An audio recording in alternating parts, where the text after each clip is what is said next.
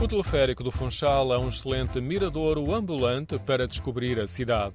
A viagem da Baía do Funchal até ao monte demora cerca de 15 minutos. Percorremos 3.200 metros, sempre a subir, com um desnível superior a meio quilómetro. Foi espetacular, foi a primeira vez que nós andámos num teleférico numa ilha.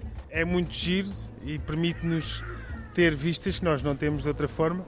Se querem ter assim em 5, 6, 7 minutos uma, uma visão do que é o Funchal, acho que é uma boa forma de o fazer. É uma experiência diferente e que não se faz todos os dias, não é? Falei com José Jesus no final do percurso na freguesia do Monte, com vista para a cidade e o mar. Aqui no alto das encostas o ambiente é verde, com vales profundos e escarpados. Por vezes a paisagem é surpreendida com enormes viadutos rodoviários a alongarem a boca de túneis.